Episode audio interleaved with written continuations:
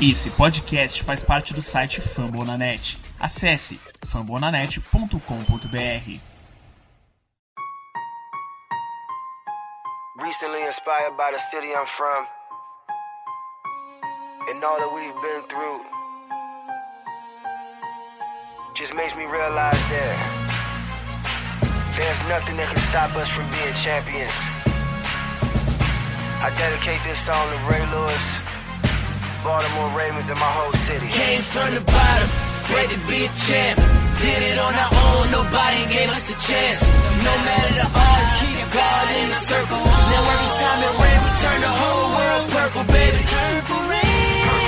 Estamos começando mais um episódio da Casa do Corvo e não interessa se era favas contadas, não interessa se foi mais difícil do que poderia ser, não interessa nada. Eu tô feliz, eu tô contente, finalmente uma vitória e a gente aí continua no páreo, tá bom? Eu sou Cleverton Liares e estou aqui com Giba Pérez. Muito boa tarde, Giba. Bom dia, boa tarde, boa noite para todo mundo que tá ouvindo. O importante era vencer, não importa como, ainda mais dentro das circunstâncias todas que a gente falou aqui durante as últimas semanas, né? Tudo que o Baltimore passou ao longo dessas últimas semanas, o importante nesse jogo era ganhar. E foi o que fez, até com certa tranquilidade, então não tem muitas críticas a fazer, não. Algumas coisas pontuais, mas nada demais. Vamos lá, vamos falar sobre esse jogo. Exatamente. O Baltimore Ravens recebeu o Dallas Cowboys 34 a 14, é isso? 17. 17, isso. Tô fazendo as contas todas erradas, gente. Desculpa. 34 a 17. O jogo corrido entrou, que é uma maravilha. Óbvio que a gente tem ressalvas a fazer a respeito disso, mas vamos falar disso. Vamos falar sobre a defesa que tá zoada da cabeça. Vamos falar de novo sobre Lamar Jackson, Greg Roman e todas essas coisas que vocês já estão cansados de ouvir desde a semana 3, sei lá, depois dos recados. Bora lá. In my city, we go super, super hard. Super duper hard, though. We go super, super hard.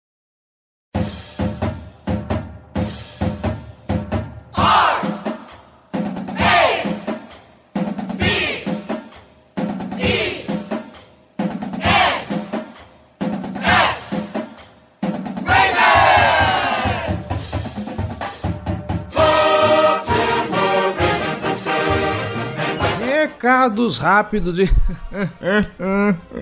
Apoiadores, por favor, não me matem, não me batam, tá bom? Desculpa, é, é que eu sou um só, gente. Eu sou um só, aí tá difícil conciliar as coisas, mas não se preocupem, a gente vai reorganizar o Apoia-se.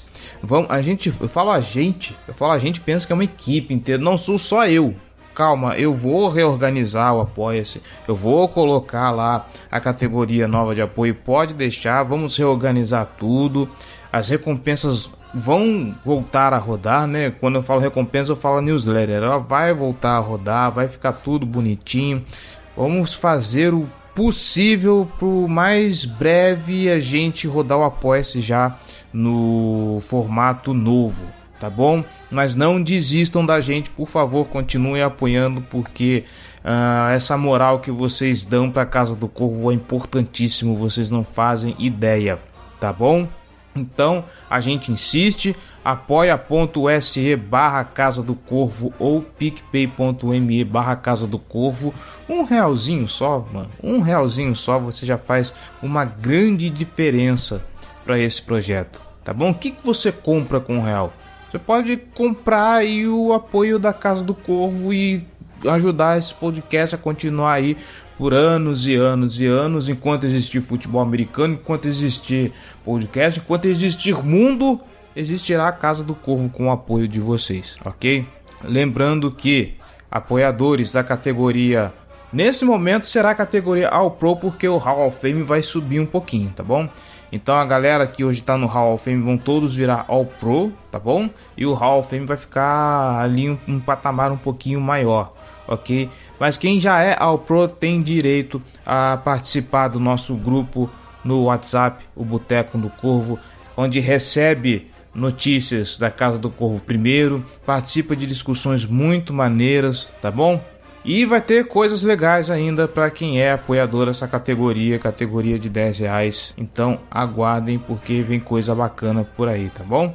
Você não é ou você não consegue, não pode Caso você não queira ou não consiga, ou sei lá, não tem como ajudar a gente financeiramente, não tem problema. Nós estamos nas principais plataformas de podcast internet afora. Então, se você escuta pelo Spotify, segue a gente lá, dá essa moral, tá bom? Escuta pelo aplicativo de podcasts da, da Apple, vai lá então na loja da iTunes Store, procura a Casa do Corvo e deixa sua avaliação, pelo amor de Deus, porque assim a gente consegue mais destaque na loja, consegue alcançar mais gente, você nos torna mais relevantes para alcançar mais torcedores, tá bom? Nossas redes sociais facebook.com barra Casa do Corvo BR, nossos twitters, onde nós somos mais ativos, inclusive, arroba Casa do Corvo, arroba BRavensBra, segue também o pessoal do Ravens Brasil, o fã-clube oficial do Baltimore Ravens aqui em terras tupiniquins, tá bom?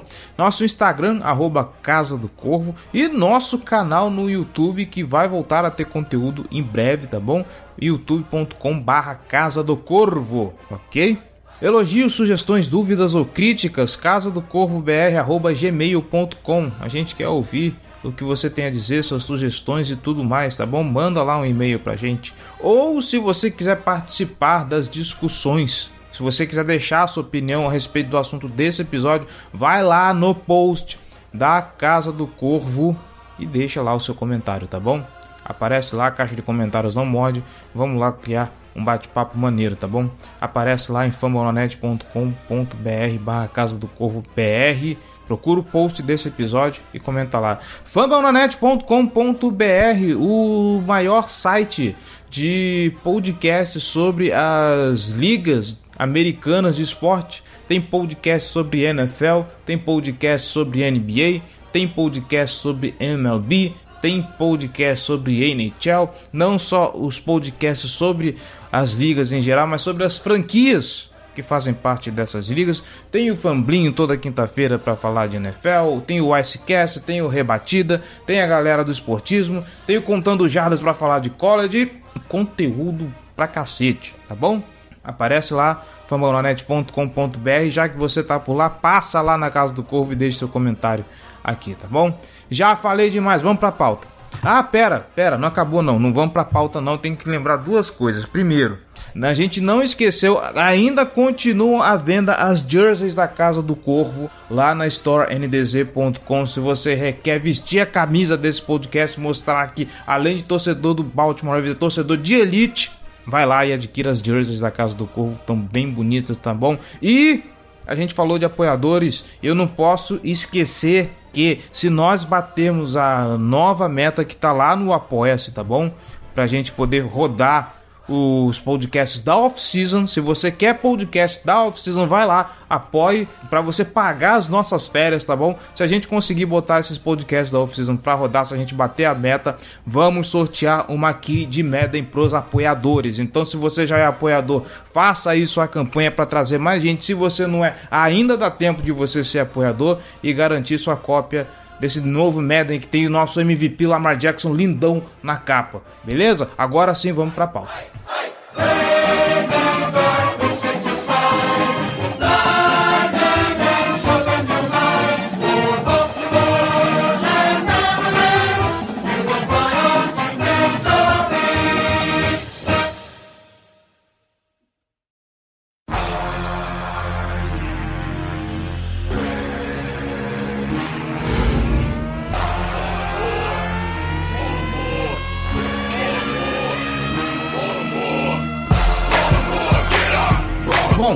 Para a gente arrematar o talvez o principal assunto do jogo. Dessa vez, dessa vez, a gente critica tanto o Greg Roman por investir no jogo corrido e tudo mais, e algum desavisado possa pensar, e tá vendo? Finalmente tá funcionando a fórmula do Greg Roman, tá funcionando, o jogo corrido entrou, foi bonito, Gus Edwards correu para um caminhão de jadas, o J.K. Dobbins correu para um caminhão de jadas, o Baltimore Ravens estava conseguindo encaixar mais de 10 jadas por corrida na média e tudo mais. A gente precisa ponderar, primeiro, e é claro, também teve touchdown corrido do Lamar Jackson, coisa linda, maravilhosa, parecia 2019 o jogo de ontem, mas de anteontem, aliás.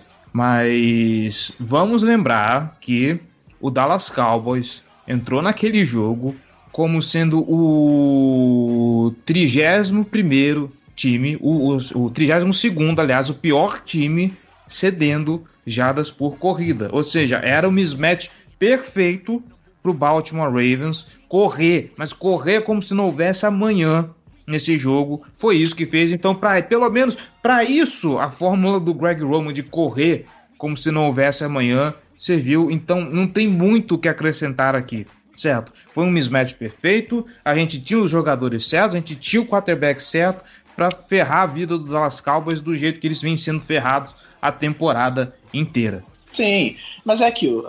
Você tem que pegar o que o adversário te dá. Você não pode, a gente não pode cobrar aqui que o Baltimore, é, nem entrando no mérito das circunstâncias, eu vou falar sobre isso mais para frente, mas você não pode cobrar que o time passe para 350 jardas se o adversário deixa você correr para 10 jardas a cada corrida. Não tem sentido. Se o adversário está te dando o jogo terrestre, você vai pegar e vai correr com a bola. É muito menos arriscado em termos de turnover, é, por mais que não seja tão eficiente você passar, você correr a bola quanto é você passar. Se você tem a tranquilidade de conseguir correr com facilidade, você corre. Você não vai tentar passar a troco de nada. Entendeu? Você passa porque você se torna mais imprevisível. E as jogadas são mais longas, você consegue. Os ataques aéreos mais eficientes são os que produzem mais. Isso é inegável. Mas o adversário está deixando você correr 10 jardas a cada tentativa. Para que você ficar passando a bola loucamente? Você não precisa fazer isso. Foi exatamente o que o Baltimore fez nesse jogo. O Dallas deixava passar, correr com tranquilidade, com facilidade. Aí você tem um dos melhores ataques, ataques terrestres da NFL contra uma das piores defesas. O que, que você faz? Você vai lá e corre por cima dessa defesa e ganha o jogo com tranquilidade. Foi exatamente o que a gente fez. Não tem, não tem crítica nenhuma em relação a isso, sinceramente. Você não tem que forçar coisas só, ah, não, para dar uma resposta. Não. Você tem a pior defesa contra o jogo corrido da NFL do outro lado, você vai lá e corre para 300 jardas. É simples. Se tiver pior def... se você tivesse a pior defesa contra o jogo corrido e corresse para 70, vai ficar preocupado, é óbvio, né? Mas se você tem a pior defesa, você vai lá e ganha do jeito que você conseguir ganhar. O importante é você ganhar. Vamos, vamos ponderar isso. O importante é você ganhar o jogo. Por exemplo, contra o Chiefs. O Chiefs é a terceira pior defesa contra o jogo terrestre da NFL. Ela cede 4.8 jardas por carregada. A gente correu bem com a bola? Não. Entrou num desespero de ter que passar a bola para responder uma Holmes e a gente não conseguiu nem passar nem correr e não e perdeu o jogo feio. Então o que, que você faz quando você tem a pior defesa contra o jogo terrestre da NFL? Você corre com a bola. É simples assim. E foi exatamente o que o Baltimore. Aí eu vou entrar na questão das circunstâncias. Você tem o seu quarterback que estava sendo treinado duas semanas. Ele está sem os dois principais alvos dele. Assim, a sua linha ofensiva não faz uma grande temporada. Aí tu quer passar a bola? Não, você vai lá e corre, porque você, a defesa do adversário está te dando isso. Então, o Baltimore fez o que era preciso para ganhar. Ponto. Isso é importante. Claro, também. O que eu quero dizer com esse comentário é o seguinte: não é que o, o time finalmente engrenou. É porque não. a gente pode olhar isso e falar, nossa, finalmente, agora vai, tá funcionando. Não. O, o que eu quero contar é o seguinte: a, as circunstâncias permitiram que a proposta do Baltimore Ravens funcionasse. E a proposta do Baltimore Ravens sempre foi essa. O problema é que essa proposta tá velha, essa proposta tá batida, os demais times já estão preparados, entendeu? Pro Dallas Cowboys funcionou? Funcionou, que ótimo, que ótimo. Era isso mesmo que a gente esperava. Se, se o Greg Roman começa, falasse, Lamar Jackson, você vai passar a bola hoje que nem um condenado. Aí não, aí não, mas a fórmula do Greg Roman funcionou para esse jogo. Como eu falei, era um mismatch. Isso, com certeza, você tem o seu melhor jogo corrido contra, contra a pior defesa contra a corrida. Então, ok, vamos correr como se não houvesse amanhã. O meu problema é, para os próximos jogos, é o que não veio acontecendo antes, eu não acho que vai acontecer depois, o Baltimore Ravens não está conseguindo ir além disso. E é isso que preocupa. Ah, beleza, o, o, o, arroz com feijão que o time sabe fazer funcionou, que é uma beleza. Agora a gente precisa de um pouquinho mais de criatividade. A gente precisou de um pouquinho mais de criatividade antes. E a gente vai precisar de um pouquinho de criatividade agora, porque como o Giba já falou, não sei se ele mencionou essa expressão já no podcast, mas é o que ele sempre vem falando com a gente nos grupos de WhatsApp por aí. A partir de agora, filho, já é playoff pro Baltimore Ravens. Ou vence ou tá fora.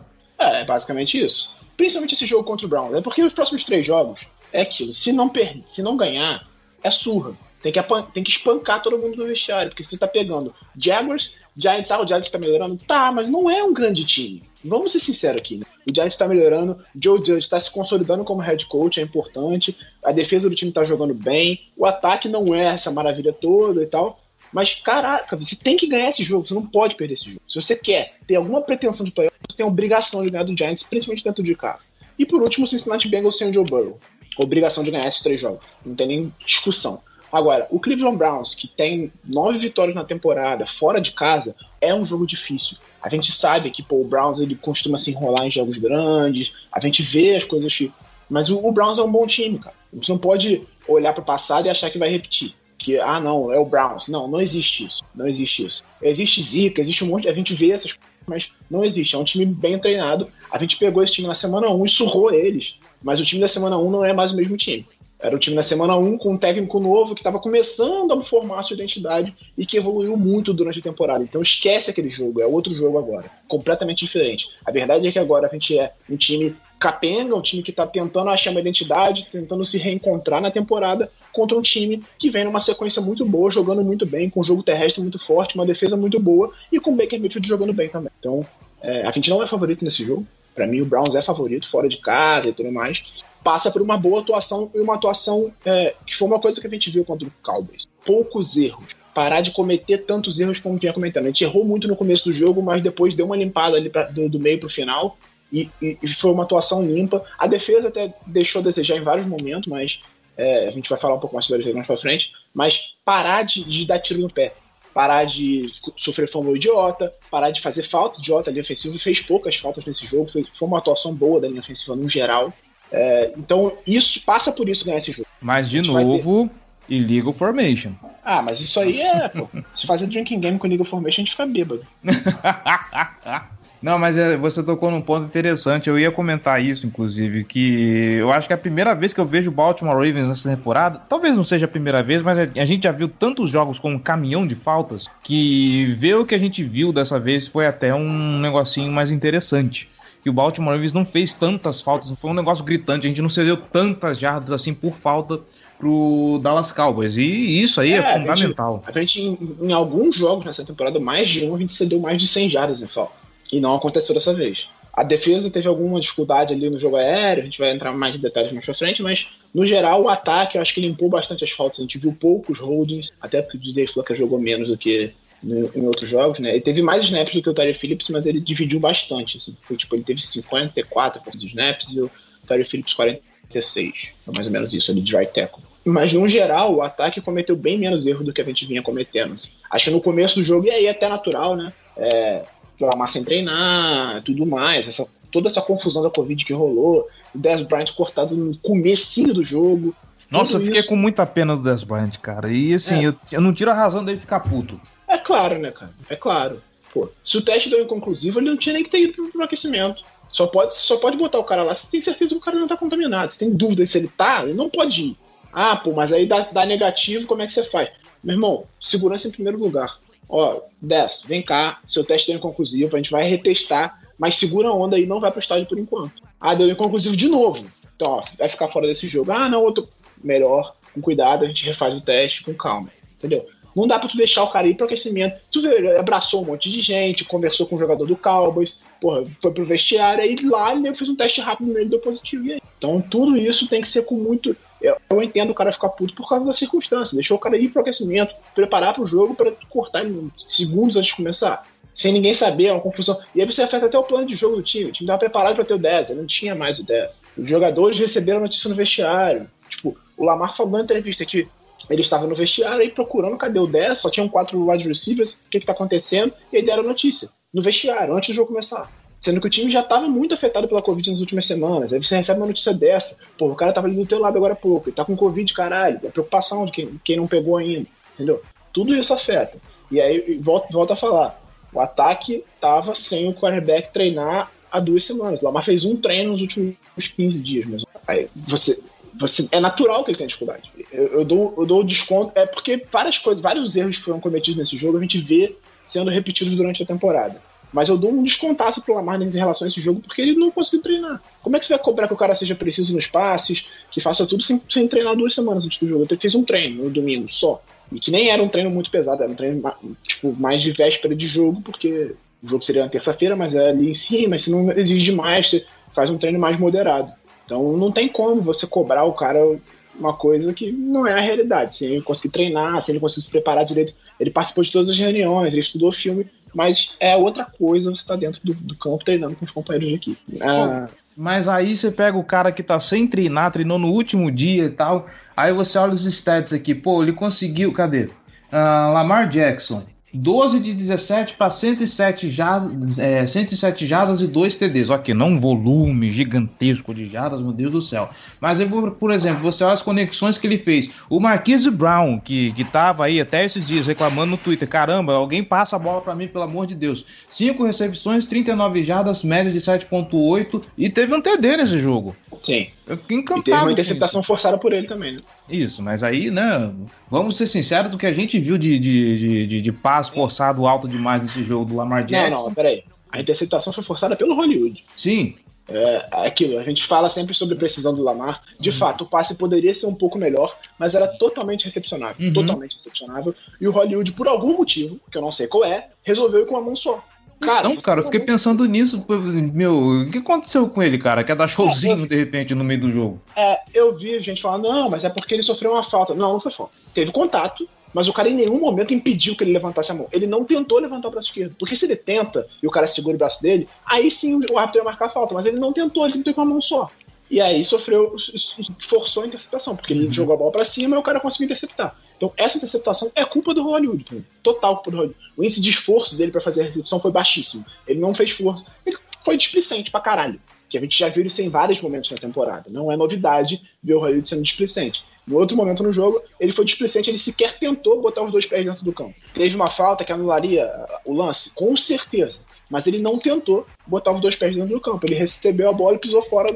Então, é, o índice de esforço dele é muito baixo. Muito baixo. O Hollywood precisa ser um cara mais dedicado ao time, para de fugir do contato. Eu sei que pô, ele tem medo de se machucar, beleza, mas cara, você tá na NFL, cara. Se você fugir do contato, você não vai ter sucesso. Até o Tarek Hill que foge do contato não foge tanto quanto ele. O Hollywood parece que tem medo de encostar nele o tempo todo. No começo do jogo, ele começou o jogo com uma recepção que ele correu duas jardas para trás para evitar contato e perdeu duas jardas.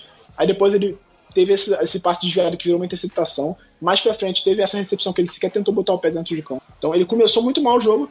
Depois ele teve aquele, esse touchdown maravilhoso, que muito mérito dele, a rota dele foi espetacular. Ajudou demais o Lamar a fazer o passe. E o passe do Lamar também foi lindo. Mas o índice de esforço do Hollywood precisa melhorar. Ele precisa se dedicar mais, ele precisa se esforçar mais. Ele precisa ajudar mais o Lamar. Como ele ajudou no touchdown. Ele ajudou muito o Lamar no touchdown, porque quando o Lamar sentiu a pressão, o Hollywood adaptou a rota e conseguiu se livrar da marcação para fazer o passe. Mas a gente não vê isso com frequência dele. Falta um pouco disso dele, dessa gana. Parece que ele tá ali por, por burocracia. Assim, ah, beleza, tô aqui, vou correr uma rotinha aqui, foda-se. Entendeu?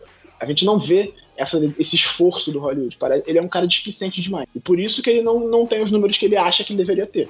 Você vê um cara como o Snead, por exemplo, tendo mais recepção do que ele, porque o Snead, por pior que seja, ele não é um grande wide receiver, mas ele é um cara muito esforçado e dedicado pro time. É um cara que bloqueia bastante, que faz o, o trabalho sujo dele, e por isso ele acaba tendo recepções, porque ele consegue se livrar da marcação, ele briga, ele ganha jardas depois da recepção. A gente precisa disso do Hollywood, a gente precisa disso. Agora, em relação ao ataque como o Greg Roman, que a gente tá falando, uma coisa que a gente não viu nesse jogo e segue sem ver na temporada é desenhos bons de ataque aéreo. A gente segue sem ver. Esse time não sabe usar as peças que tem. Não sabe usar as peças que tem.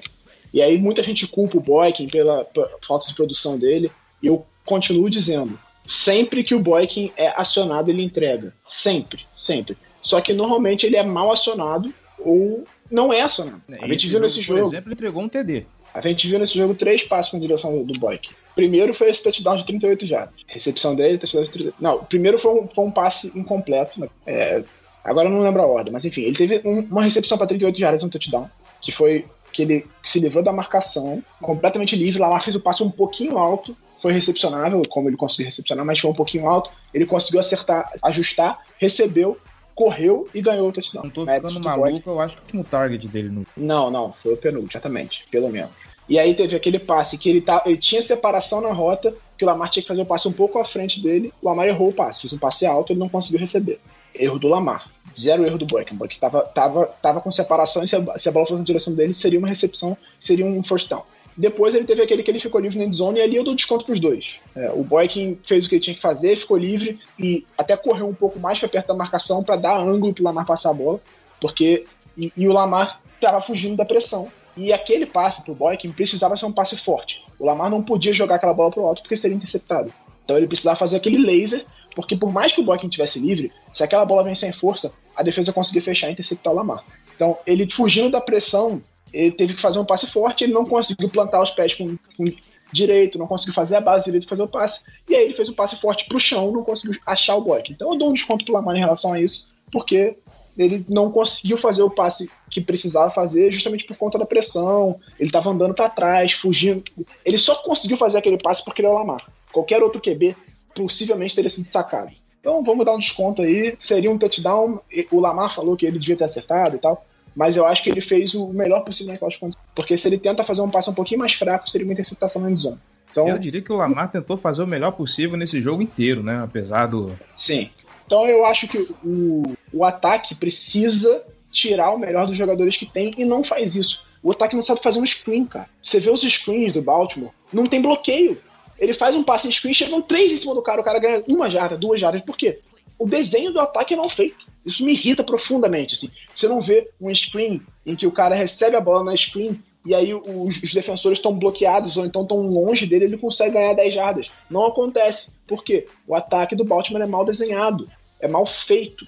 Principalmente o ataque aéreo. Sabe o que eu tava pensando, inclusive, enquanto eu tava vendo o jogo? A gente fala que o ataque do Baltimore Ravens é, não tem peças muito boas e não sei o quê. E aí a gente olha pro lado, pro rival, a gente lembra que o Pittsburgh Steelers draftou o Chase, Clay, o Chase Claypool, que todo mundo criticava porque ele era pesadão, que tinha que jogar de tight end e não sei o que, e hoje está ainda rendendo um, um baita de um wide receiver. Você imagina é, Devin Duvernay, Marquise Brown e, e Miles Boykin recebendo o passe do Big Ben, cara, como que seria os stats desses caras? Como que seria espetacular? Porque lá pelo não, menos é... tem um time que sabe desenvolver os wide receivers direitinho e sabe fazer um desenho bem feito de, de, de jogada. Aí eu não, eu, é esse ponto. Eu não entro nem na questão do passe do Big Ben. O passe uhum. do Big Ben é melhor que o do Lamar, sem dúvida. Sim. O Big Ben é um passador melhor que o Lamar. Mas o time consegue colocar, além de desenvolver melhor, de trabalhar melhor esses caras e tornar eles melhores, consegue botar esses caras em situações favoráveis. De é, criar um conflito de rota para confundir a marcação e deixar o cara livre, de fazer bons bloqueios depois de um passe screen para o cara ganhar jardas, de fazer uma movimentação, fazer um end around, um jet sweep, e o bloqueio funcionar na outra ponta para o cara conseguir ganhar jardas. Tudo isso o, o, o, Baltimore não faz. Não faz bem. Você vê um end around do Baltimore, um ou outro dá certo. Em geral, o cara tá criado na linha de scrimmage. Por quê? Porque os bloqueios são mal feitos. Você vê um jet sweep, os bloqueios são mal feitos. Um ou outro funciona. E aí você, quando passe screen, então qual, qual você lembra que funciona muito bem? Um ou outro, cara. Por quê? Porque o, o cara faz o passe e a, o, os, os, recebedores estão sempre. É, tem, tem, sempre defensor perto do cara que recebe o passe em screen. A gente viu três pro, pro Des Bryant outro dia. Nos três ele conseguiu ganhar três, quatro jardas porque o defensor estava chegando nele já. Você não cria uma, uma, um conflito para atrapalhar o defensor, é, deixar o cara livre para ele ganhar 10, 15 jardas no, no screen. A gente falou várias vezes aqui que o Hollywood podia ser mais usado em screen. A gente viu um screen pro Hollywood esse jogo. Ele ganhou duas jardas. Por quê? Porque os defensores chegaram assim que ele recebeu a bola. Não é só. Você não cria situações para deixar os seus wide receivers livres. Você dificulta o trabalho deles e dificulta a leitura do Lamar também. O Lamar tem muito mais dificuldade de fazer os passes porque as leituras não estão fáceis, porque você não cria situações favoráveis. A gente vem falando isso ao longo de toda a temporada. O ataque do Baltimore é previsível. O ataque aéreo do Baltimore é previsível demais e é muito simples. Você consegue identificar as jogadas com muita facilidade e consegue se livrar dos conflitos dos bloqueios com muita facilidade por causa disso. Não é só uma questão do Lamar ser preciso nos passes, é uma questão principalmente de desenho de jogada e de encontrar, é, tirar o melhor dos seus jogadores. O Greg Roman não tem conseguido fazer isso no ataque aéreo. Um cara parando para pensar. Aquele vídeo que a gente que a, que a gente te marcou, era justamente o Steve Smith Sr. falando de como o Greg Roman ele é monotemático. Porque ele pega várias jogadas, ele pega uma jogada do San Francisco 49ers, do, do Buffalo Bills e do Baltimore Ravens. É sempre a mesma formação, cara. É, é, sempre um pacote, quase sempre vai com um pacote 2-1 ou, ou, coisa do tipo. É, é difícil confiar num, num, time que é monotemático desse jeito. Aí você não consegue treinar seus receivers direito, você é monotemático, então você é completamente previsível. E o que mais irrita, toda entrevista você vê os caras falando que o time é previsível, que o time tem que mudar, e só o Greg Roman não consegue enxergar a própria realidade. E a coisa não avança, né? Tem hora que a gente até pensa que o, o, o sei lá, o Marquise Brown tá fazendo corpo mole, sei lá, pra queimar o Greg Roman, seja lá Longe de mim querer não inventar que história. Não, não, longe de mim querer inventar que é isso. Eu tô só, assim, viajando aqui na maionese, né? Mas, sabe? Eu, a- eh, sei lá, às vezes eu acho que estafa, sabe? É, eu não acho que seja corpo mole, eu acho que, tipo, o cara perde confiança. É aquilo que eu falei. Nesse jogo especificamente, o, o Greg Roman até botou a bola um pouco do Hollywood. O primeiro passo foi aquele, que ele desviou e virou interceptação, aí ele não ganhou muita jarda e depois teve o touchdown, que foi muito mérito do Hollywood. Mas a gente viu a bola ele sendo acionado. Ele teve cinco recepções, teve até mais targets do que, do que isso. Foram alguns passos em compensação na direção dele. Mas o, o- o- a parada é, é o que eu falo sempre. O cara faz uma boa jogada e aí ele fica cinco, seis jogos sem receber a bola. Fica. Do, cinco, seis jogos é exagero, mas. Sei lá, fica dois, três jogos sem receber uma passe na direção dele. Principalmente o Boyker. O Hollywood não, porque o Hollywood é acionado o tempo todo. Mas o Boyker, a gente vê isso com frequência. Ele faz uma boa jogada e ele fica dois jogos sem receber uma passe na direção dele. Falo, já falei isso aqui trocentas vezes e repito. Você precisa desenvolver, precisa botar esses caras com confiança. Confiança é muito importante em esporte de alto rendimento. Se o cara tá confiante, ele vai entregar.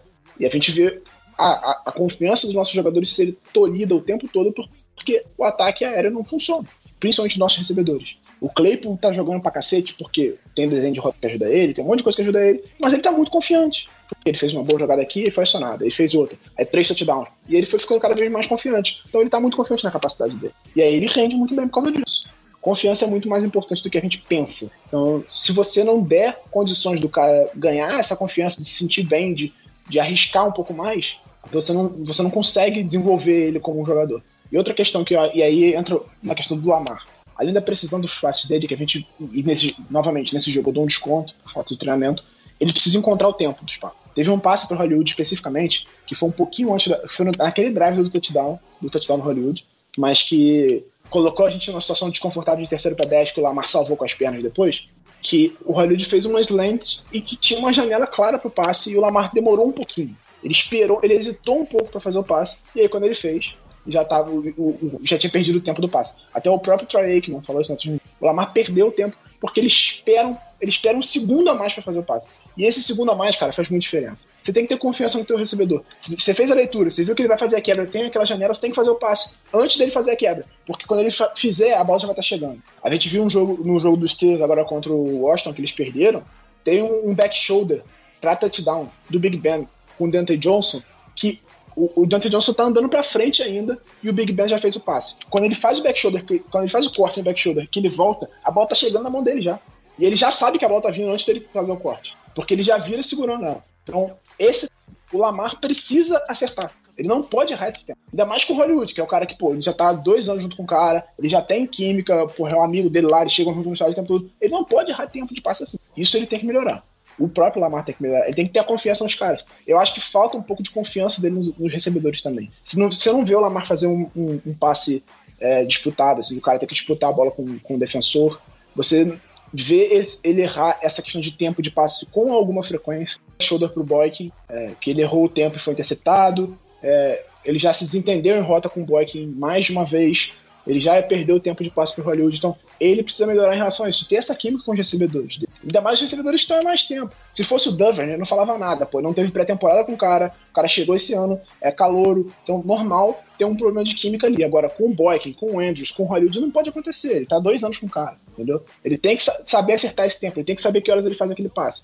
Ele errou isso nesse jogo e ele erra isso com certa frequência. O, o Lamar precisa ba- melhorar bastante nesse sentido. Queria fazer uns elogios aqui em relação à linha, à linha ofensiva. A linha ofensiva jogou Ah. bem. Verdade. Bozeman foi bem. Mecari, apesar de um snap horroroso lá que ele fez durante o jogo, um só, fez um bom jogo como center também.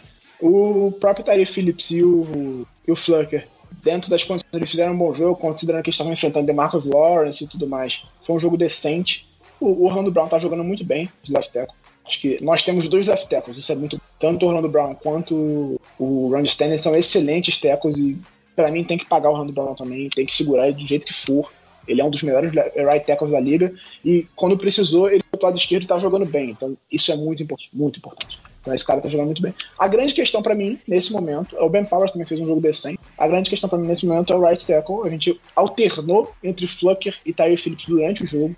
Eu não gosto dessa ideia. O Baltimore começou a fazer isso agora, mas eu não gosto dessa ideia. Pra mim, escolhe um e vai com ele. Porque esse negócio de ficar trocando, acho que só atrapalha a química do, do- da, da linha ofensiva. Você perde um pouco de identidade. O cara que tá ali do lado dele não, não sabe muito bem. como fazer, eu acho que só atrapalha. Esse jogo agora contra o Browns vai ter um pass rush bem, bem melhor com o Miles Garrett, com, com, com, a linha defensiva do Browns, que é muito boa. Então você precisa ter essa, essa química de linha ofensiva, os caras jogando bem, e acho que pode dar ruim se ficar trocando o cara no meio do jogo. Esse é meu ponto. Mas a linha ofensiva fez um bom jogo agora contra o Cowboys. Isso é um bom sinal, assim. Até por isso o jogo corrido foi um absurdo 294 jardas corridas no jogo. Eu sou a favor de Tyre Phillips e, e, e, Colin, e Colin Castillo de, de center, deixa os dois calouros ali e vamos que vamos, por motivos de, sei lá, pra mim parece uma boa ideia. vamos pra defesa, vai.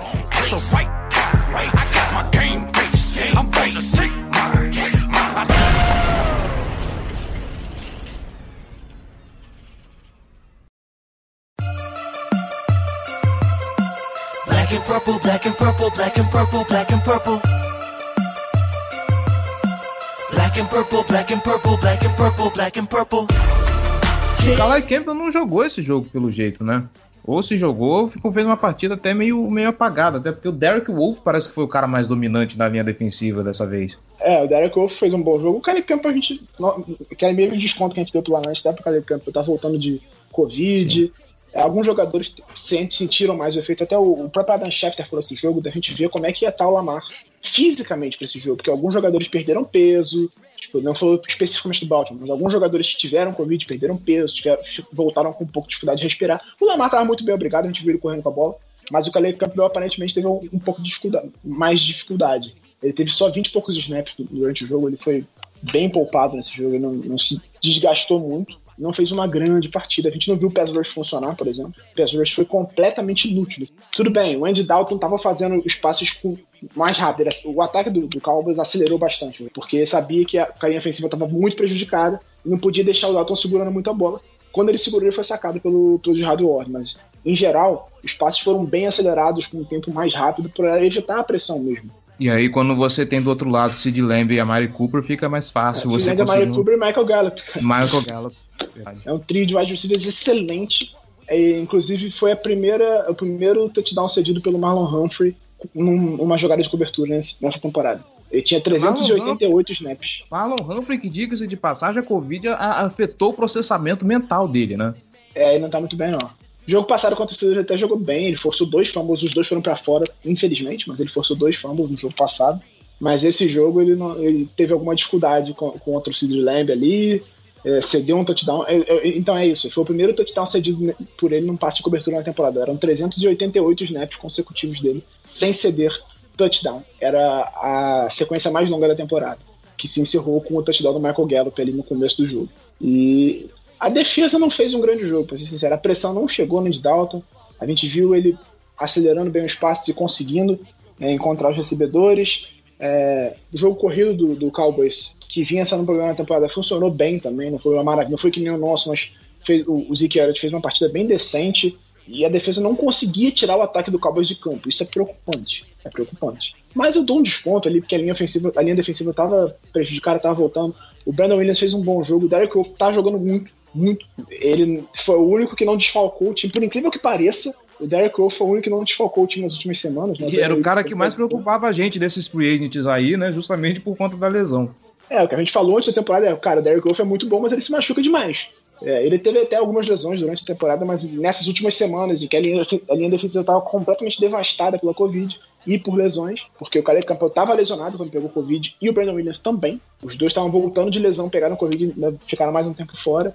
É, o Derek Wolf foi quem se manteve, quem jogou muito bem nesse tempo. Ele jogou muito bem contra os Steelers, ele jogou muito bem esse jogo também, jogou bem contra o Titans. Então, é, que quando só tinha ele, né? Porque de resto estava todo mundo lesionado. E aí a gente viu a linha ofensiva voltar à linha ofensiva titular nesse jogo, que não jogou muito bem, mas novamente aquele desconto da Covid e tudo mais. O Brandon Williams até fez um bom jogo, ele conseguiu desviar um passe que veio a interceptação do Patrick Queen. Interceptação do Patrick Queen, isso é muita história. Mas a defesa não fez um grande jogo, principalmente a secundária. Acho que a secundária teve alguma dificuldade. O Marcus Peters foi. É, tô procurando um termo, mas foi abusado constrangedoramente pela Mario Cooper no touchdown dele. O Marlon Humphrey cedeu o touchdown do Michael Gallup também.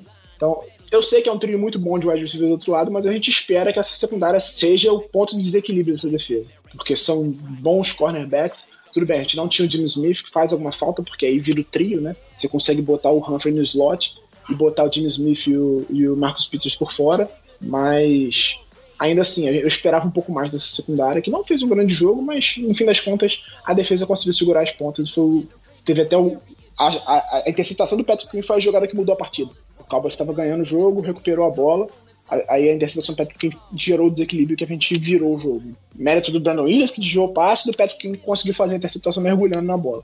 Por favor, Patrick Quinn, mais vezes isso, tá bom? A gente é, espera muito de você por ser a nossa escolha de primeira rodada. Se for para pontuar alguma coisa desse, desse, desse pass rush do, do Baltimore Ravens, é, eu só posso falar do, do Pernell McPhee do, do LJ Ford, que volta e meia apareciam lá na, no backfield para fazer alguma pressão, mas pouca coisa também, não foi nada muito. Meu Deus do céu, que pass rush maravilhoso, acho que o Giba já apontou perfeitamente isso. Uh, o Chuck Clark, eu acho que merece algum mérito. Eu acho que quando falhou, a, em alguns momentos, quando falhou a, a, secundária, ele foi o cara que, que deu uma salvada lá. E como eu falei, como o Martindale abusa muito das blitz, o salvaguarda desse time é justamente que a secundária vai muito bem, porque o pass rush não, o pass rush não funciona muito, né? Se, você, se o pass rush não funciona muito, você tem que contar com a sua secundária. E contra o Dallas Cowboys, apesar de ser um ataque muito bom, do outro lado, sei lá. Muito bom é forte, né? Calma aí. O Dallas Cowboys não é um ataque muito bom. Não, não, assim, é não, mas se, for, se tivesse o Dak Prescott. É decente, não. Lado, assim, né? é, se fosse o Dak Prescott, a gente, a gente possivelmente teria perdido o jogo. Mas eu falo assim, tirando o quarterback, entendeu? Como, como tem o Andy Dalton, eu esperava que a vida do, do, do, do Dallas Cowboys em questão de recepção fosse um pouco mais fácil. Fosse um pouco mais fácil pra gente. Deixa eu reformular que eu me perdi tudo. Como tem o Andy Dalton do outro lado, eu esperava que a vida da secundária do Baltimore Ravens fosse um pouco mais fácil, sabe? A linha ofensiva do Dallas Cowboys nessas coisas, o, o Andy Dalton não é mais essas coisas fazendo passo, eu esperava que a secundária tivesse uma vida mais fácil, né? Vendo um monte de pato morto chegar. E não foi o que aconteceu sabe? É, não, o, o que mais me preocupa, o que mais me preocupa em relação à questão do Andy Dalton é justamente que ele não foi pressionado. Sim. Eu sei que, o, que o, o Kellen Moore teve muito mérito acelerando o ataque do, do Cowboys. Uhum. A gente viu muito pouco o Andy Dalton plantado no pocket para fazer passe. Em alguns momentos ele teve tempo, porque o pass rush não chegava. Mas em geral, a maior parte das jogadas, ele acelerou justamente para evitar isso, porque a linha ofensiva do Cowboys está completamente destroçada. Só tem um titular e é o pior deles, como disse o Gelli, conversando com a gente. Então a gente esperava mais das pessoas, que pelo menos conseguisse deixar o Dalton desconfortável. Novamente, méritos do ataque do Cowboys que conseguiu acelerar, do Kellen Moore, que é o coordenador ofensivo do Cowboys, que é muito, muito promissor, é um cara jovem pra cacete, ele era é, quarterback reserva até outro dia, e que tá fazendo um bom trabalho lá em Dallas, os torcedores adoram ele, apesar de toda a circunstância do time jogando mal, ele é o cara que é menos questionado, menos criticado lá, justamente porque ele faz um bom trabalho. Mas, ainda assim, você não pode dar tempo no pocket para um quarterback que não é tão bom assim, que a gente já viu vários problemas de Dalton, é, com uma linha ofensiva completamente destruída. Essa pressão tinha que chegar. A gente viu pressão não chegar em vários momentos, inclusive com blitz. A gente fazia blitz não chegava a pressão e o Andy Dalton conseguia estourar. E muitos erros de cobertura. Teve uma jogada que o Gallup estava completamente sozinho. Foi uma terceira descida, inclusive. Uma terceira longa. Ele estava completamente sozinho no meio do campo. E aí eu vi muita gente falar: não, foi blitz que não chegou. Não foi o Patrick Quinn e o LJ Fott droparam para cobertura, só que eles droparam os dois para o mesmo lado, droparam muito, recuaram muito para cobrir o passe. E aí o, o Gallup estava completo, ele fez uma rota cruzada por dentro, estava completamente sozinho, porque o era o Anthony Everett estava marcando ele, o Everett apontou pro linebacker, tipo, é seu, porque era uma cobertura por zona, o Everett estava cobrindo a zona, ele apontou pro, pro, pro linebacker, que eu acho que era o Quinn, é seu, e o Quinn estava recuando pro outro lado. E aí abriu o campo pro Gallup, o Gallup recebeu e ganhou 15 jardas. Então, ainda existe muito plano de comunicação, principalmente do Patrick Quinn. Ele erra demais as leituras dele.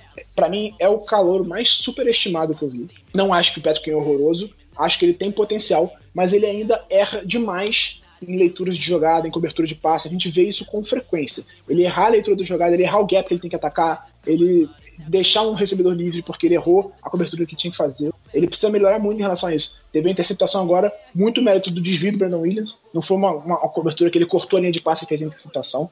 Foi um desvio de bola que caiu no colo dele. Show. Mas ele precisa melhorar demais essa identificação de jogar, essa leitura dele. Ele tem potencial físico, ele consegue chegar nas jogadas, mas ele erra as leituras. E isso pode custar caro. Como a gente viu o Van Der Esch, por exemplo, nesse jogo, no touchdown do Lamar, que ele errou completamente a leitura. Ele foi enganado pelo read option de forma constrangedora e abriu o campo inteiro pro Lamar correr para um touchdown de mais de 30 jardas. Então, esse tipo de coisa, falando sobre o vídeo que eu subi agora nessa quinta-feira, sobre opiniões polêmicas, linebacker que não sabe cobrir não serve para nada. Que forte, hein? Nossa. Eu falei, mas... eu falei isso no vídeo e repito com frequência. Uhum. Linebacker que não sabe fazer cobertura de meio de campo é inútil hoje em dia. Uhum.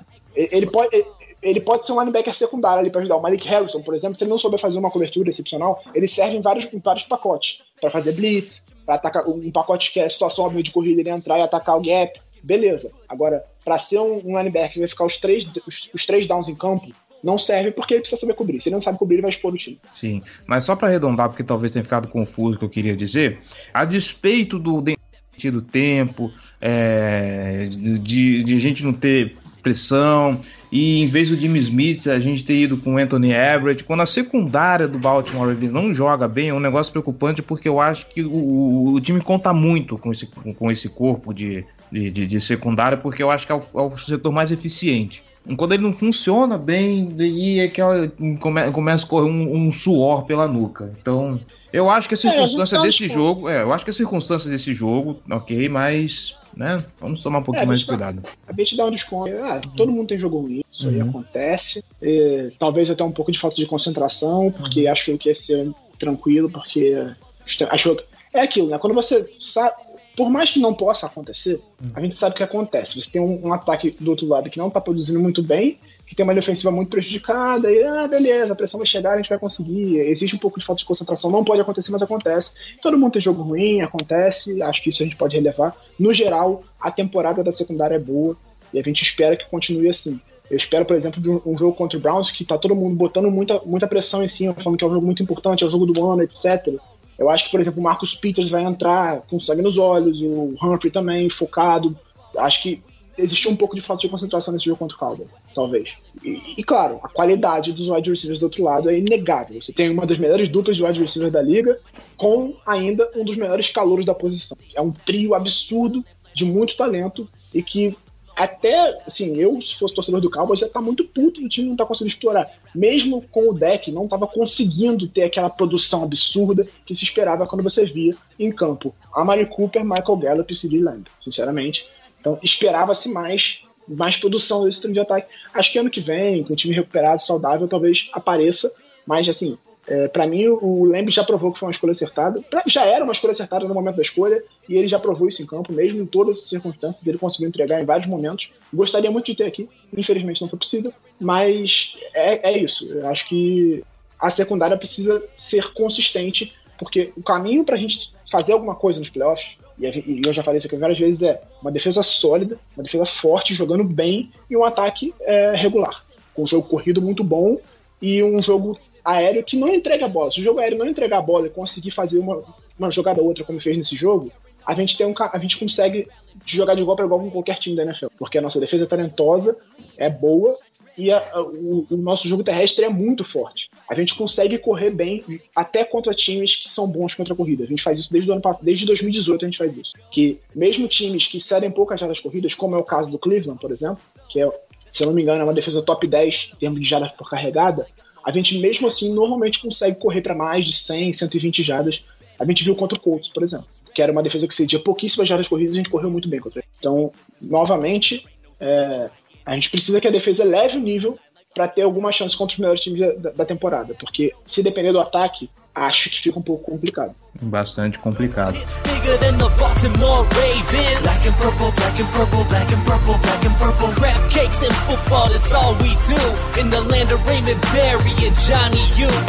Crab cakes in football is what we know. As we're scaring our opponents like we're Edgar Allan Poe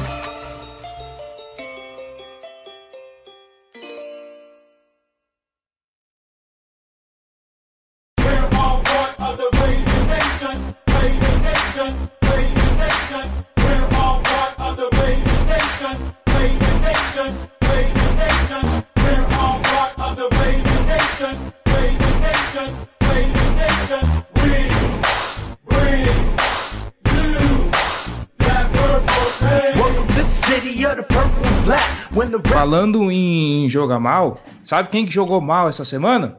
O Pittsburgh Steelers. Pittsburgh Steelers. Não é a primeira mal. vez, né? Não é a primeira, não é a primeira semana que eles jogam mal, só que dessa vez eles não conseguiram escapar. Ai, ai, ai. 23 o Washington compadres, 17 Pittsburgh Steelers. A primeira vitória de Washington desde a semana 12 de 91 Contra os Steelers? contra os Steelers. Pra você ver, cara. E veio no momento mais oportuno possível. Os velhinhos lá em Miami estão estourando champanhe até agora, né? Caiu finalmente o último invicto. Mas é isso, cara. Agora a disputa da, da, da, da folga no- no- nos playoffs fica um pouquinho mais apertado, porque é, Steelers e Chiefs agora estão empatados. Pois é, mas o Steelers, o Steelers tem a vantagem de campanha na conferência, porque a derrota do Chiefs foi pro Raiders, que é da Conferência Americana, e a derrota dos Steelers foi pro Washington, que é da Conferência Nacional. A campanha dos Steelers na temporada, na Conferência Americana, é melhor, que- é 100% de aproveitamento, obviamente. É melhor que a do Chiefs, que perdeu um jogo. O, Ch- o Steelers segue em primeiro, mas agora o negócio tá apertado. Eles têm um jogo difícil essa semana, inclusive, contra o Buffalo Bills. Fora de Ixi, ixi. Agora eu sou Buffalo desde criança. O É, problema é que, é que eu, é aquilo. Se o Josh Allen tiver no de MVP, amigo, vai ser difícil ganhar. Agora, a gente tem uma. A gente, nesse matchup, o que me preocupa é a defesa dos Steelers força muito o turnover e o Josh Allen volta e meia dá umas, umas enroladas. Ele dá- ele- ele, tem umas ele tem umas câimbras, umas câimbras mentais muito esquisitas, né? É, ele volta e meia ele tem, ele tem aquela jogada em que ele faz um passe, ele tenta fazer uma, como muita gente fala, uma hero ball, né? Ele tenta ser o herói, que ele tá pressionado, tudo errado, ele tenta fazer um passe de 40 jardas. Então, nesse jogo, eu acho que se eu fosse o Sean McDermott, eu falava, ó, Allen, primeira coisa, não entrega a bola pra ele. É melhor ser sacado do que correr um risco dele. Porque os- eu já falei isso aqui, já falei nos meus vídeos, já falei várias vezes. O Steelers é muito bom porque a defesa força muito turnover e coloca o ataque volta e meia em campo curto. E daí o ataque consegue produzir. Quando o ataque dos Steelers tem que caminhar o campo inteiro, ele tem muita dificuldade. Por mais que a OL jogue bem, o jogo terrestre não existe, e aí você bota um- uma cobertura um pouco mais é, conservadora e você consegue complicar a vida do Big Ben. Mesmo sem tanta pressão, você consegue complicar ele um pouco mais. E aí o ataque dos Steelers tem bastante dificuldade. Tem bastante dificuldade, Bernardo. Não é um ataque é, ó, maravilhoso. É um ataque que ele é muito eficiente em situações boas que a defesa coloca ele. Quando ele precisa caminhar o campo inteiro, ele tem dificuldade. Só que a defesa consegue fazer, colocar ele em situações boas com muita frequência. A gente viu isso no- no- nos dois jogos do Baltimore. Primeiro em casa, foram quatro turnovers forçados que deram 14 pontos para ele e tiraram 7 pontos não. Só aí já é uma diferença de 21 pontos. E no segundo jogo, a gente com um time todo remendado, eles ganharam por causa de uma six. Foi a É. diferença de pontos entre os dois times. Não é à toa a melhor defesa da, da NFL, se eu não me engano, nesse momento. É, tem muito, tem muito investimento de primeira rodada ali, cara. É Sim. muito talento junto. Por mais que ela seja bem treinada, e ela é bem treinada, porque é uma unidade muito boa, você tem Joe Hayden, você tem Minka Fitzpatrick, você tem TJ Watt, você tinha o Bud Dupree, que está lesionado, vai fazer falta, é preocupante. Você tem Cameron, eh, você tem Stephen Tuitt, você tem o Hayward, você tem muito talento, muito talento. Então, é inegável que essa defesa é muito boa e é a principal força desse time. Só que quando eu, eu falei isso em vários momentos e se- acabou se concretizando claramente. Quando essa defesa não conseguir forçar turnover, esse time vai ter dificuldade. E foi exatamente o que aconteceu. No, no, no jogo do lado, e a gente vai comentar ele só porque tem implicação em playoffs, o Miami Dolphins, Miami Dolphins, Miami Dolphins, 19 a 7 em cima do Cincinnati Bengals, que agora não tem pretensão mais pra nada, é encaminhar pro draft do ano que vem, mas toma aí melhor começo, me- é, melhor, como é que é, gente? Porque Melhor começo para uma temporada desde 2003. O Miami Dolphins eh, veio com bastante tempo capengando aí no começo do século e agora finalmente está aí numa temporada boa. Briga para vencer a divisão, inclusive. Parabéns, Miami. é muito também por conta da defesa muito bem treinada pelo Brian Flores, vamos ser sinceros aqui. O trabalho- Brian Flores é, mora mim- nos nossos corações, né? Pra mim é o segundo melhor treinador da temporada atrás só do Mike Tomlin. Incrível, assim, o trabalho dele é fantástico. fantástico. Acho que o Kevin Stefanski tá na, tá na briga, mas talvez como terceiro, porque ele conseguiu recuperar o Browns, mérito dele também, ele conseguiu montar um time bem sólido. Mas o trabalho do Brian Flores com as peças que ele tem, cara, fantástico. Cara. Você vê, o- um dos caras que está se destacando na linha defensiva do, do Dolphins é o Zach Sealer. Nossa Últimas, senhora. co últimas coisas de Ozzy Nilson como general manager. Teve um sec essa semana, tá fazendo uma boa temporada lá. Pois é. Ele conseguiu pegar jogadores que foram rejeitados em vários times, que foram, acabaram cortados, as coisas deram errado e recuperou esses caras. Tem vários caras nessa defesa que são circunstâncias assim. É caras que foram cortados de outros times. Ele aproveitou da, da waiver wire, do- da preferência de, de escolha do Dolphins na waiver, por causa da campanha ruim na temporada passada. E por causa de, de um começo ruim de temporada, pegou esses caras e conseguiu recuperar esses caras. Ele formou uma defesa com vários caras desse tipo e a defesa tá jogando muito bem, muito bem. Tá carregando esse time, porque o ataque não, é muito consistente. Você tem um QB calouro, a, a linha ofensiva não é espetacular. Então, tudo isso tem uma, uma influência ali. Ele não tem grandes recebedores. O Davante Parker é um bom jogador, mas não é um fenômeno. E tá conseguindo entregar vitórias, que é o que importa, né? É, pois é, e eu, até o que eu ia comentar e você passou aí por cima, né? O Brian Flores, ele não tem peças boas, diferente do Kevin Stefanski, que, que o time tava lá, pronto, era só organizar para fazer o Cleveland Browns rodar, né? E com esse Cleveland Browns rodando, ele ganhou do Tennessee Titans 41 a 35, sexto jogo com mais de 30 pontos, coisa que não acontece desde 1987 que foi a última vez que aconteceu esse recorde. Cara, a, o lance doido do de ter sete times nessa temporada é que existe a possibilidade, existe a possibilidade da EFC Norte levar três times para os playoffs, hein? Sim, total. A, a chance é considerável, diga-se de passagem. Uhum. Porque o, o, se o Baltimore ganhar todos os jogos daqui até o final da temporada, ele tá garantido nos playoffs. Dependente do que acontecer porque você tem muitos confrontos diretos entre, entre times que estão brigando por vaga nos playoffs. Então, o Baltimore depende só dele para os playoffs. É só ganhar os quatro jogos. Eu diria que é só ganhar segunda-feira. Se ganhar segunda-feira, tá nos playoffs. Porque aí depois Jaguars, Giants e Bengals é obrigação. Então, esse jogo de segunda decide a nossa vida. A gente pode ir para os playoffs mesmo perdendo ele, mas se ganhar ele, eu acho que já tá nos playoffs. Tá garantido. É, a gente não viu o, Brown, o, o, o Ravens perder jogos contra times horríveis. Isso não acontece. Pelo menos não aconteceu até agora. Só para deixar claro. Ah, tá. A gente não viu a gente perder jogos contra times muito piores que os nossos. A gente perdeu, perdeu o jogo pro Patriots, que é um time que a gente viu aí, por exemplo, surrando o Chargers, que ganhou do Arizona Cardinals, que tinha uma campanha até bem boa na temporada, perdeu pro Texans inexplicavelmente. É um time difícil de se prever, mas que jogou bem aqui. A defesa fez um bom jogo, a nossa defesa foi completamente inútil contra o jogo corrido deles, que é uma força. Você vê o Ken Newton não passa a bola quase. Passa menos que o Lamar, inclusive o Lamar passa pouco, mas o Ken Newton não passa a bola, basicamente. Ele só corre. E é o jeito que eles estão encontrando de vencer. Você tá falando de Bill Belichick, a gente não tá falando de qualquer um. É o Bill Belichick que tá lá, é o treinador. Então, é aquilo. É um time que até tá ameaçando brigar para playoff, apesar do começo da temporada horroroso, o time tá se recuperando na temporada e tá ali chegando. Eu acho que não vai acontecer porque essa semana tem um jogo bem difícil contra o Rams fora de casa em Los Angeles. É a segunda viagem seguida, né? É a segunda viagem seguida para Los Angeles. Os BS até ficaram lá, nem sei se eles voltaram, porque não faz sentido, né? Você sai de Boston para Los Angeles para voltar para Boston e voltar para Los Angeles. Treinar não faz muito sentido. avião, né? É, é uma viagem muito longa, então não faz muito sentido. Mas o jogo contra o Rams fora de casa, o Rams é um time é, é, o, é o melhor time da, da NFC Oeste nesse momento, está liderando a divisão, tem uma defesa muito boa, a defesa contra o jogo terrestre deles é boa, não é, não é ruim. Então é um time bem forte. Então talvez o Patriots perca essa semana e acho que se perder, meio que enterra as chances dele de, de, de playoff. Assim. O, o, Rams é a, a, quinta melhor defesa contra o jogo terrestre da NFL. Sai de 3,9 jardas por carregado. Melhor, em quinta melhor defesa do, do jogo terrestre. É isso que me preocupa no jogo contra Cleveland. A defesa do Baltimore Ravens contra o jogo corrido, eu acho que ela é a 21 primeira, se eu não tô é, o Browns é a décima melhor contra o jogo corrido, cede uhum. média de 4.1 jardas por carregada. O Ravens. Peraí, eu falei décima primeira? Você falou décimo primeiro. Acho que os Ravens, nesse momento, contra o jogo corrido, eu acho que eles são vigésimo primeiro. Décimo oitavo. Décimo oitavo? Décimo oitavo. Cede média, isso, eu tô falando em média de jardas por carregado. Sim. O número total de jardas. O, o Ravens cede em média 4.4 jardas por carregado. Uhum.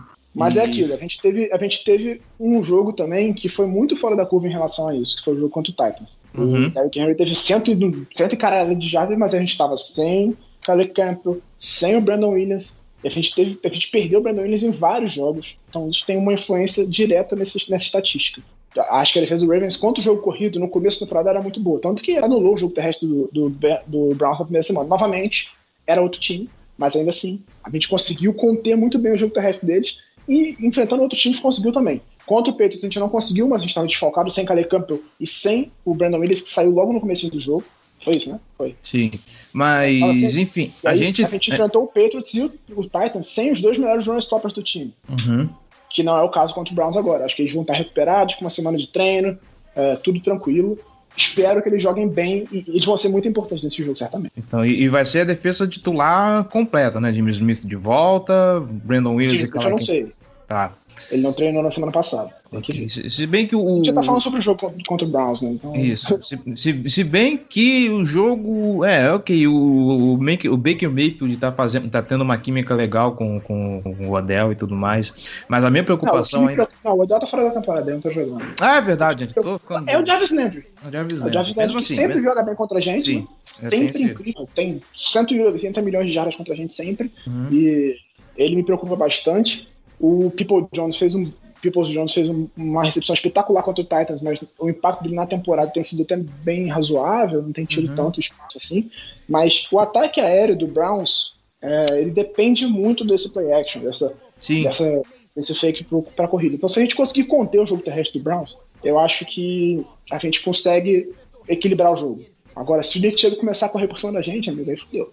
Esse- A, a minha preocupação no jogo é essa, como que o time vai conseguir parar esse jogo terrestre do Cleveland Browns, que é o que tá ah, carregando esse time meio que nas costas, né? O Baker Mayfield já- não não é mais aquele jogador suicida, ele tá com, é, o play action tem ajudado ele bastante. Vamos ver, vamos ver o que, que vai ser desse jogo.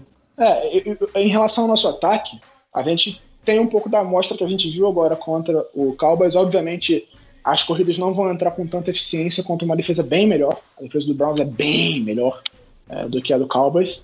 Mas se a gente conseguir ter um jogo terrestre sólido, como teve nesse jogo, com o J.K. Dobbins jogando bem, a gente vai ter um Lamar bem mais confortável. Foi o que a gente viu essa semana. Ele tava. O Lamar parecia mais solto esse jogo. Eu tive essa impressão de que é, a gente viu um Lamar muito mais parecido com o Lamar de 2019 nesse jogo contra o Cowboys do que a gente viu a temporada inteira.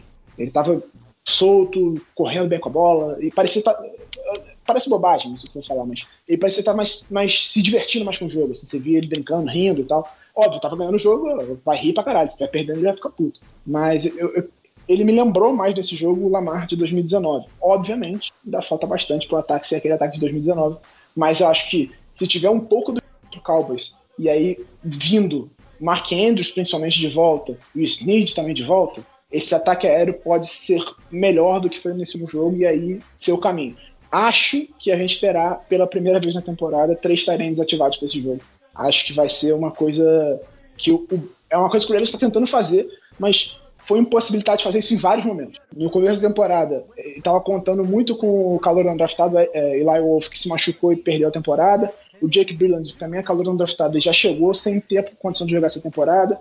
E aí ficou só com o Boyle e com o Mark Andrews. E aí viu que não estava dando muito certo e tal. Quando trouxe o Luke Wilson para fazer é, todo o protocolo de Covid e tudo mais, para ter três tarentes, que aí seria Boyle, Andrews e Luke Wilson, machucou o Boyle e ficou fora da temporada. E aí logo depois Covid e tudo mais, em nenhum momento o Baltimore conseguiu ter três tarentes ativos num jogo. Agora, com o Andrews de volta, o Luke Wilson vai ser ativado e o Eric Tomlinson, que é, o, que é um cara do PS Squad, já foi protegido essa semana para nenhum time pegar ele. E eu acho que ele vai ser ativado para esse jogo. Então a gente terá três tarentes com Mark Andrews, Luke Wilson e Eric Tomlinson. E aí eu imagino que o Tomlinson vai fazer um papel mais Nick Boyle, ele não é tão bom bloqueando, mas ele vai ser um talento mais bloqueador. O Luke Wilson vai ser um pouco de Hayden Hurst, aquele talento mais híbrido, ele não é tão bom recebedor, nem tão bom bloqueador quanto o Hurst, mas eu imagino que ele vai fazer esse papel.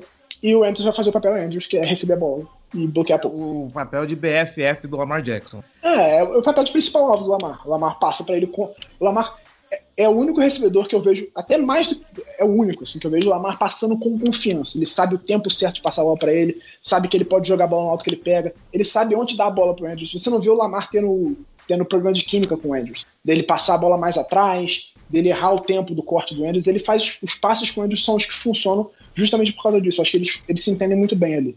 A não ser quando é jogo decisivo, que aí o Mark Andrews dropa Ah, pra mas aí ele cacete. solta a bola. é, a, a bola vai no tempo certo, ele que não segura. Não, mas eu tô falando do Mark Andrews mesmo. Vamos lá. E o Andrews gosta anim- de dar umas porradinhas no Brown, isso é importante. Oi?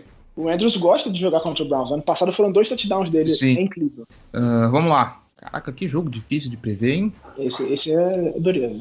Vale lembrar que o Browns per- é, ganhou todos os jogos em que ele anotou mais de 8 pontos na Ah. temporada. Ele tem três derrotas na temporada, nos três ele fez 8 pontos ou menos. Não, esse, e- e- esse vai ser. Contra esse o vai Ravens, contra os Steelers, que ele tomou duas surras. Não, e- e- esse eles vão ganhar mais um pouquinho de apertado. Vai ser 28 a 23, vai. Pra quem? Pro Cleveland? Não, pra, pra Baltimore. Ah, tá. 28 a É, tava 23. falando Mas... O Baltimore ia perder, pô. Não, não, não. Deus me livre. Ah, Você tá o 20 tempo todo falando, né? 28 a 23 Baltimore Ravens e.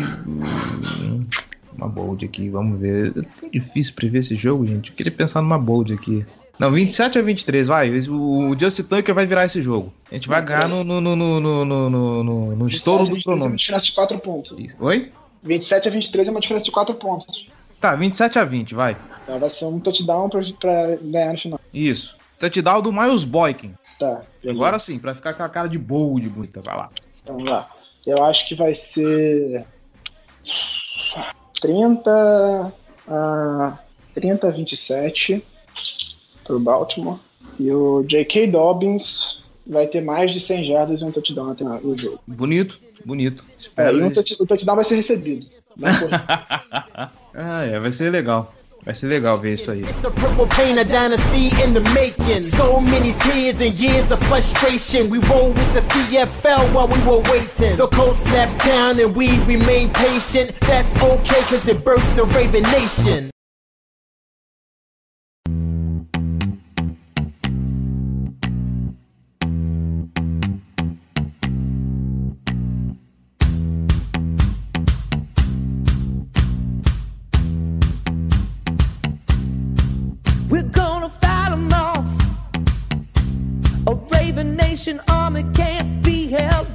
É isso, gente. Dallas Cowboys já é história. Agora é pensar no. É segunda-feira esse jogo? É Monday Night Football?